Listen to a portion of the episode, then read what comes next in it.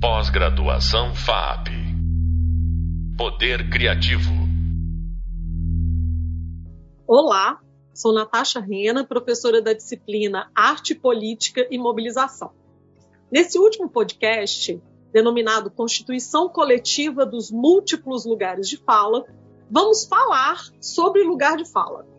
Trataremos da constituição coletiva dos múltiplos lugares de fala entre artistas, comunidades envolvidas na pesquisa e universidade. Dentre as quatro mulheres que nós escolhemos como porta-vozes da pesquisa Territórios Populares, essas mulheres trazem os seus movimentos, os seus trabalhos e trazem consigo a vivência e a experiência no seu território. A entrevistada de hoje tem sido uma parceira incrível em nossas pesquisas cartográficas durante, vamos dizer assim, os últimos quatro anos, né? O que engloba, inclusive, dois anos de pandemia. Val, querida, é maravilhoso tê-la aqui conosco e nós estamos encerrando a disciplina. Você é nossa convidada muito, muito especial para encerrar essa série de podcasts. E como o tema é o lugar de fala, a ideia foi trazer aqui uma mulher em seu múltiplo lugar de fala, né? um lugar diverso. E como você mesmo gosta de dizer, né? sou mulher, negra, favelada, militante, ativista. é, bom, Val é professora, fotógrafa, videomaker, ativista e uma grande liderança na favela Pedreira Prado Lopes. E a gente comentou sobre isso em outros podcasts aqui, né? Falamos um pouco da pesquisa Territórios Populares com a professora Marcela Brandão, falamos um pouco sobre a pesquisa sobre orçamento participativo e sobre né, a pedreira Prado Lopes com o é, arquiteto Henrique Posto e acabamos de falar né, no podcast anterior com a Susan Oliveira, que é arquiteta e desenvolveu um trabalho muito inspirado e muito em parceria com a Val e com outros moradores né, da Pedreira Prado Lopes. Então eu indico para vocês esse podcast anterior e vamos aqui conversar agora um pouquinho para Val. Val, como a gente não poderia deixar de dizer, você foi a moradora da primeira favela de Belo Horizonte a se organizar politicamente. Conta tudo para gente. Olá, todo mundo. É muito bom estar aqui. Assim, para mim é uma honra, né, participar desse podcast. É meu primeiro, então eu fico meio nervosa, mas vamos lá. É, a Natasha brinca, né? Fala, porque toda a gente fala, a pedreira foi a primeira do samba, a primeira, tudo foi, a, foi o primeiro. Mas é verdade, a gente é o primeiro mesmo em tudo nessa vida e a favela mais amada de Belo Horizonte. É, então, meu nome é Valéria, eu nasci aqui nessa, nessa comunidade. É, eu vou falar hoje, tá? Quantos anos que eu moro aqui? eu nasci aqui há 58 anos. Eu nasci no barraco e, e saí agora há pouco tempo desse mesmo barraco. E, e para mim é uma honra demais falar da minha comunidade, sabe? O lugar que eu aprendi a amar, apesar de todas as dificuldades que eu passei aqui. É, morar em favela é um desafio muito grande, porque é o lugar onde falta tudo, né? Mas é o lugar onde também você tem muito amor, porque você aprende a amar. Eu acho que é um dos poucos lugares que o ser humano aprende a amar é a casa da gente, né? E a favela é a casa da gente. A favela é o lugar que a gente aprendeu a, a conviver, a viver, apesar de muitas políticas públicas não chegarem, apesar da gente ter que matar um leão por dia, mas isso faz a gente resistente. Faz a gente uma sobrevivente no meio de tanta coisa. E só uma coisa, eu não gosto aqui dessa palavra liderança, a Natasha sabe. Eu gosto de mais de referência, sabe? Eu acho que liderar é uma coisa meio meio eu sou dono de todo mundo e eu não vejo assim. Então, eu prefiro ser referência do que ser liderança. Eu não lidero ninguém. Você está corretíssima. É que, na verdade, né, é o vocabulário oficial né, para a gente tratar Sim. das principais lideranças. E você Sim. acha que você não lidera, né? Mas bota na sua mão o projeto para ver se você não lidera. Bom, Val, e por falar nisso, assim, eu acho que você pode contar um pouco pra gente dessa trajetória do trabalho aí, é, do seu envolvimento na nossa pesquisa Territórios Populares como uma das porta-vozes e teve esse processo, né, do envolvimento de você no projeto não só como uma referência da favela, mas também como uma artista, né, como uma fotógrafa e a participação aí na, na exposição no Centro Cultural do FMG, depois com seu com seu programa, né? Você viu isso, PPL, que circula aí nas redes, dando voz e visibilidade a diversas pessoas, né? Não só militantes e ativistas, mas pessoas comuns da, da pedreira. Então, eu queria que você falasse um pouquinho desse processo. Como você se torna militante, depois como a gente se envolve nos processos, no projeto de pesquisa, e agora o que, que você está aprontando aí. Então, eu, quando eu era criança, eu fui expulsa da escola na, na, na terceira, no segundo ano de grupo, assim. Então, eu não sabia nem ler, eu não era nem alfabetizada direito ainda. Eu fui expulsa porque eu era terrível. E, e, mas eu, assim, desde que eu me entendo por gente, eu escutava sempre as pessoas da favela mais velha, minha mãe, falando: vão tirar a gente da favela, vão acabar com a favela, vão tirar a gente daqui. Ó, oh, então sempre a gente viveu com esse muito medo, sabe? De, de sair do lugar, né? Que a gente entendia como casa, como espaço nosso. E, e, assim, e um dos meus sonhos sempre foi ser professora, desde que eu assim entendia por gente, eu sempre, apesar das professoras ter sido muito cachorras comigo, mas eu sempre quis ser professora porque eu queria ser uma professora que eu gostaria de ter, sabe? Ser, de ter. E eu assim, eu saí da escola e aí o sonho de ser professora acabou, porque sem escola como é que eu ia ser? E eu comecei a ir nas reuniões comunitárias, mas as pessoas elas não deixavam eu falar. Falava que eu era muito nova, falava que não, vai falar bobagem, vai não sei o quê. Mas eu sempre fiquei pensando assim, gente, a minha favela não pode morrer. Não pode acabar com essa favela. E aí um dia veio um moço aqui para fazer uma, uma, uma reportagem e aí foi quando eu vi uma máquina fotográfica, ele tirou foto, aquela coisa toda.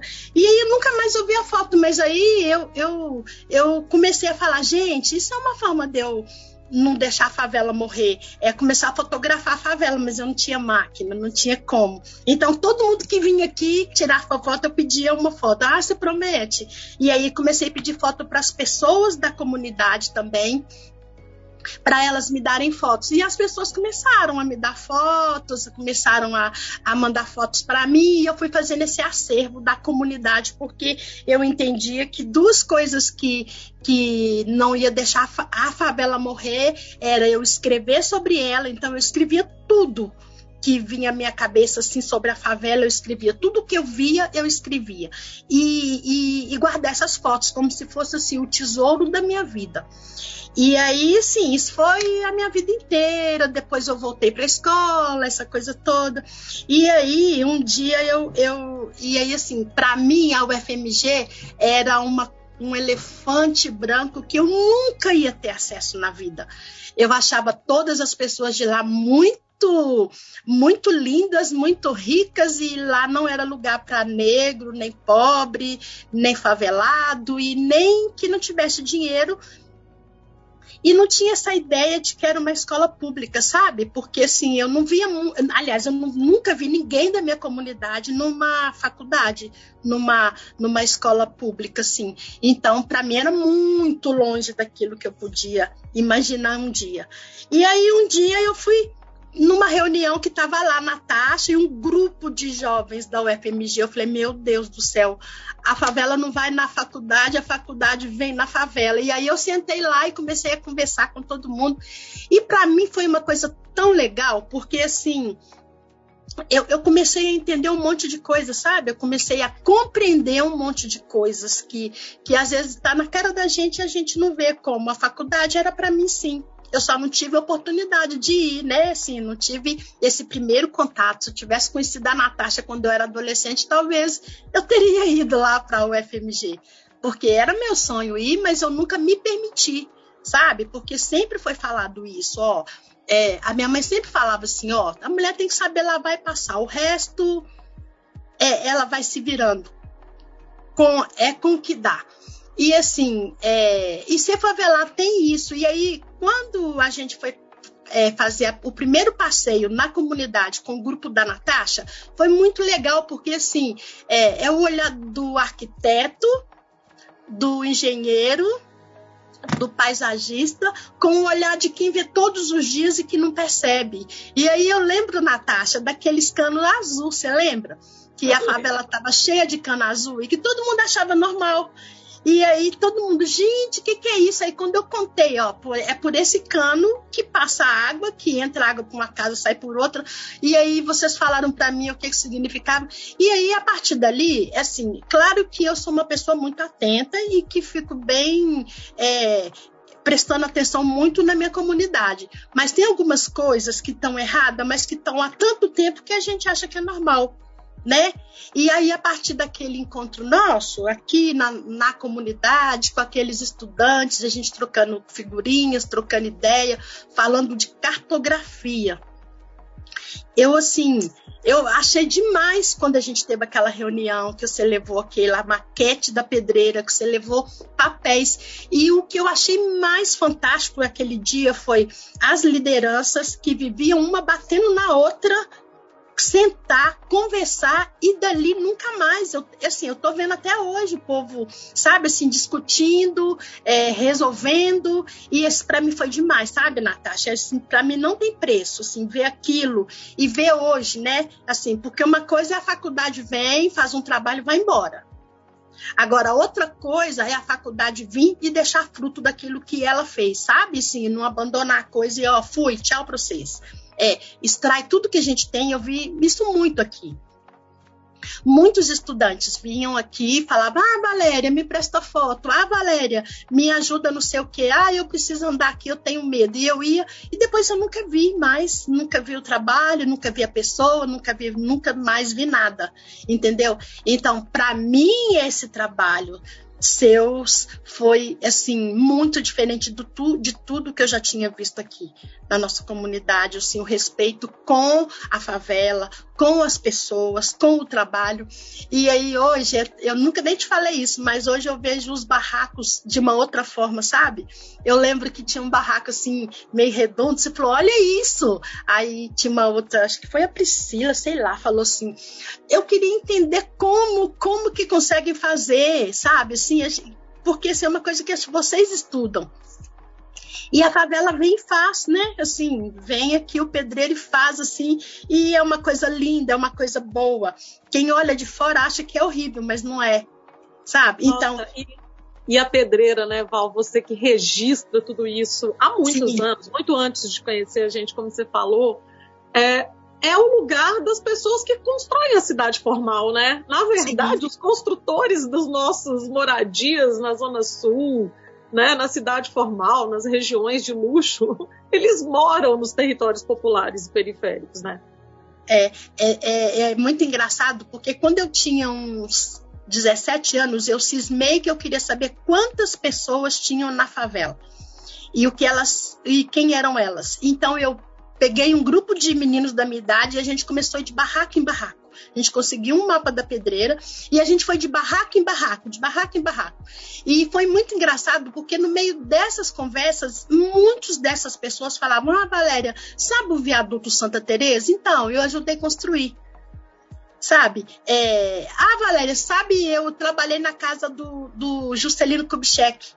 Eu olhei o filho de não sei quem sabe assim. Então eu via eu vi tanto isso assim e aí eu comecei a pensar exatamente isso.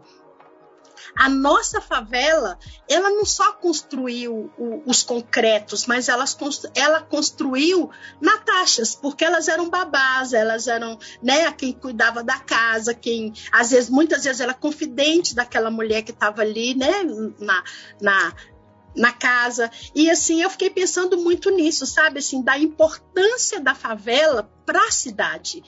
E outra coisa que eu aprendi com vocês também, que eu achei muito legal, é foi a primeira vez que eu ouvi falar isso: o direito à cidade.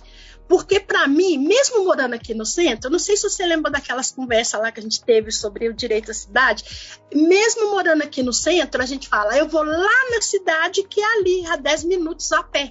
Então eu estou na cidade, mas a cidade não estava em mim, a cidade não, não, não, não era minha, entendeu? Sim. Agora hoje não, hoje eu faço parte da cidade e a cidade é minha. E na verdade vocês estão no coração da cidade, sim, né? Porque muitos sim. projetos culturais, artísticos, mas também de infraestrutura vão acontecer por aí, né? Então, é. Então, assim, acabou que essa região da Lagoinha e da Pedreira ela virou um foco, né? Um foco de crescimento, de desenvolvimento, e aí a gente tem que ficar sempre atento, né? Para que isso não expulse definitivamente os moradores da favela, né? A gente tem aí então esse trabalho que acho que a universidade colabora um pouco, né? Dando visibilidade, dando voz para que vocês exerçam, né? Esse lugar de fala de uma forma mais central. Mas eu queria, como esse é um curso de pós-graduação em arte contemporânea, Val, eu queria muito que você falasse agora, para a gente ir caminhando para encerrar, mas que você falasse da sua experiência como fotógrafa. Quando a gente se conheceu, você falou para mim assim, aquela primeira reunião, você falou: o meu sonho é ter um livro, é, é, publicar as coisas que eu faço, é publicar, né? Você me contou um pouco dessa sua história, de desejo de ser escritora, de como você decidiu aprender a ler. Eu queria que você falasse um pouco sobre isso até chegar na exposição no Centro Cultural da UFMG. Pois é, aí eu falei isso, né? Que eu, eu saí da escola porque eu fui expulsa. É, com nove anos, eu fui expulsa da escola, e aí eu é como se tivesse interrompido ali um sonho, né? De, de ser professora, de ser aquilo, escritora, que eu sempre era muito metida a escrever tudo que eu via, que eu queria, assim, sobre a pedreira, para a pedreira não morrer. E aí, e uma das coisas que eu comecei a fazer era tirar foto, né? Tirar foto da pedreira. Eu ganhei uma maquininha pequenininha e aí eu comecei a tirar foto. E muito engraçado, porque eu não tinha dinheiro para comprar os filmes. E muitas pessoas da pedreira me davam os filmes. Só depois, muito tempo mais tarde, que eu descobri que algumas mulheres roubavam filme e me davam para eu poder fotografar pedreira. Eu tenho até vergonha de falar isso, mas eu não sabia que o filme era roubado. Mas graças a Deus que elas pegou esses filmes. E aí eu comecei a, a, escrever sobre a pedreira, a fotografar a pedreira, e o meu grande sonho era fazer um livro, sabe, sobre a pedreira, só com, com as fotos e fazer um livro com as falas, né, das pessoas, as entrevistas que eu fazia e tudo. E aí, quando a Natasha veio, eu contei isso para ela, mostrei para ela meu, meu, minhas fotos, mostrei para ela as minhas coisas, e aí ela falou: vamos fazer uma exposição. Eu não acreditei, não, sabe por quê? Porque se muitas pessoas viram e muitas pessoas falam: ah, mas isso daqui dá uma exposição linda, mas ninguém nunca, sabe assim, dá e vai embora. É essa coisa, vai, vem, pega e vai embora. Alguns álbuns meus foram até embora, porque as pessoas pediam emprestado e não traziam mais. E aí, é, aí quando a Natasha fez essa exposição, até hoje, assim, para mim, é, é como um sonho, sabe? Tem dia que eu eu, eu, eu vejo as fotos que eu tirei lá na exposição e vejo lá, eu não acredito ainda que eu consegui um dia, através da universidade, através né, assim, de pessoas como a Natasha, a Marcele, a, a Susan, todo mundo. A é, Patrícia através... Azevedo, né, da Bela Sim, Artes, nossa, muita gente, muita gente. Patrícia, uma fofa, uma maravilhosa, assim, que me deu uma injeção de ânimo, assim, porque, assim, ela é a Patrícia, né? A cara, assim. Ela, ela é uma artista muito importante. É, né? ela me deu uns, ela me deu uns livros de, um, de uns trabalhos dela de fotografia e eu vi assim, sabe, assim, o, a importância que essa gente toda deu para mim, que eu nunca pensei que eu teria um dia, sabe? Assim, que eu nunca pensei que eu ia ser reconhecida. Algumas pessoas podem até falar, ah, Valéria, isso, isso para mim foi muito, sabe? Foi uma valorização da minha pessoa, porque assim, outra coisa também que eu sempre quis ser foi repórter, e aí veio a pandemia. Veio a pandemia e com essa coisa da fotografia, essa coisa do, do, da exposição que levantou muito a minha autoestima, sabe? Aquela exposição, ela para mim, ela foi é como se eu tivesse feito uma exposição lá na França, assim, lá no, no coração da arte, sabe? Assim, e eu fiquei tão assim desculpa, envaidecida, sabe? Assim, foi a primeira vez que eu me senti assim tão valorizada pela pessoa que eu sou, pela a minha arte, que eu nem sabia que era arte. Eu não sabia que era arte. Para mim era só tirar foto mesmo para não deixar a pedreira morrer. Mas tinha muito prazer nisso. E aí veio a pandemia, eu comecei a ver, né, a, a, os jornais falando da pandemia de muitas formas que a gente não entendia. Eu falei, gente, alguém precisa falar para esse povo uma linguagem que eles entendam. E aí eu peguei e criei esse jornal. Você viu isso, PPL?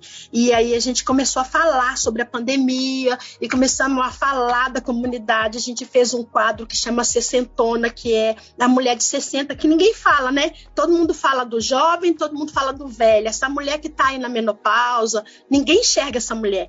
E aí essa mulher foi que falou dela mesma, que começou a contar essa coisa dessa transição, como que é para pessoa trans também, né? É, LGBTQI+, então a gente teve uma pessoa também que veio e que ela entrevistava os amigos que também eram e esclareceu muita, muita coisa. Então, assim, o jornal, ele teve essa cara toda para a pandemia, mas também mostrando para a comunidade quem ela é, por que que ela é, e, e, e foi, e está sendo muito legal. E aí, quando a a pandemia deu um, uma trégua, eu disse: tá bom, agora já tá bom, vou parar de fazer o jornal. Mas aí a comunidade não deixa. A comunidade, e aí, Valéria, às vezes um dia que deu problema, eles falam: não vai ter jornal, não vai ter jornal. Então, assim, eu tô aí com o jornal, é o Isso PPL. Ele vai todo domingo no Facebook. A gente também tem uma. No Facebook, não, no Instagram, YouTube é, e no YouTube é todo, todo domingo vai um jornal. E no Instagram a gente tem lá os posts, tem lá né, os stories, tem lá tudo que a gente pode para estar tá orientando a cidade, a favela, e é isso. Val, foi muito legal falar com você. É bom que assim a gente torna público essa rede de afetos, né, que a gente criou aí e falar que isso é possível, né, a partir da universidade, eu acho que é um jeito de incentivar que as pessoas que estão nos ouvindo, né, possam fazer o mesmo nas suas comunidades, nas suas universidades, sejam elas públicas ou privadas, né, mas que as pessoas é, se transformem em parceiros, né, em atores e atrizes numa rede de, de lugar de fala, né, e não só especificamente a universidade ir no lugar e trazer a informação e produzir artigo técnico científico para melhorar os seus currículos. É claro que isso é fundamental, porque a gente é ranqueado, assim, vamos dizer assim, né, pela qualidade, mas pela qualidade acadêmica. Mas essa, esse papel da extensão da universidade, né, que seja de fato uma produção de rede, né, e uma produção de rede de trabalho, de mobilização política, mas também de produção de afetos, né, e eu acho que esse, esse exemplo da, da, da, relação que a gente criou aí a partir dos projetos é um exemplo muito importante. Eu acho que a gente muda a vida, inclusive dos estudantes todos Sim. que passaram para sempre, né? Então, a própria Susan, o trabalho de TCC dela, né? Tá lá a voz da Val, a fala da Val, a foto da Val, né? A Susan, vocês se tornaram grandes amigas, né? Sim. E eu acho que, é, que isso é uma coisa muito importante. E a gente está aqui, né? Chegando ao fim da nossa disciplina. Esse é o último podcast da disciplina. E aí a gente queria muito dizer para vocês para acessarem o nosso hub leitura, os outros hubs, né, é, que a gente criou aqui para essa disciplina, as bibliografias todas que a gente vai citando é, nessas conversas, elas estão é, referenciadas no hub leitura, então é importante. É, também queria dizer que assim a gente teve muitos parceiros e parceiras de investigação né, dessa pesquisa cartográfica e que é muito importante dizer para todos vocês que é possível né, cruzar um trabalho acadêmico com um trabalho ativista, militante, é, sem perder a qualidade acadêmica, mas expandindo né, o nosso campo de atuação e tentando transformar um pouquinho essa sociedade numa sociedade mais justa, né, menos desigual, e que a gente possa trazer então essas falas todas, né, essas singularidades para o campo do coletivo, né, para alguma coisa que seja maior, que seja coletiva, que ocupe os territórios e que possa nos trazer esperança, né? Já que viver é um ato político, né? Não tem jeito de estar fora da política. Então, já que é um ato político, que a gente possa aproveitar do que a gente faz no cotidiano para fazer política no melhor sentido que essa palavra pode trazer. Então, eu me despeço de você, Val, muito obrigada. E me despeço de vocês, alunos, dizendo que foi muito interessante organizar essa cartografia para apresentar essa disciplina para vocês nesse curso da FAAP e compartilhar essas experiências que têm realmente é, o meu lugar de fala junto a outros muitos lugares de fala. Muito obrigada. Obrigada. Muito bom. Pós-graduação FAP. Poder Criativo.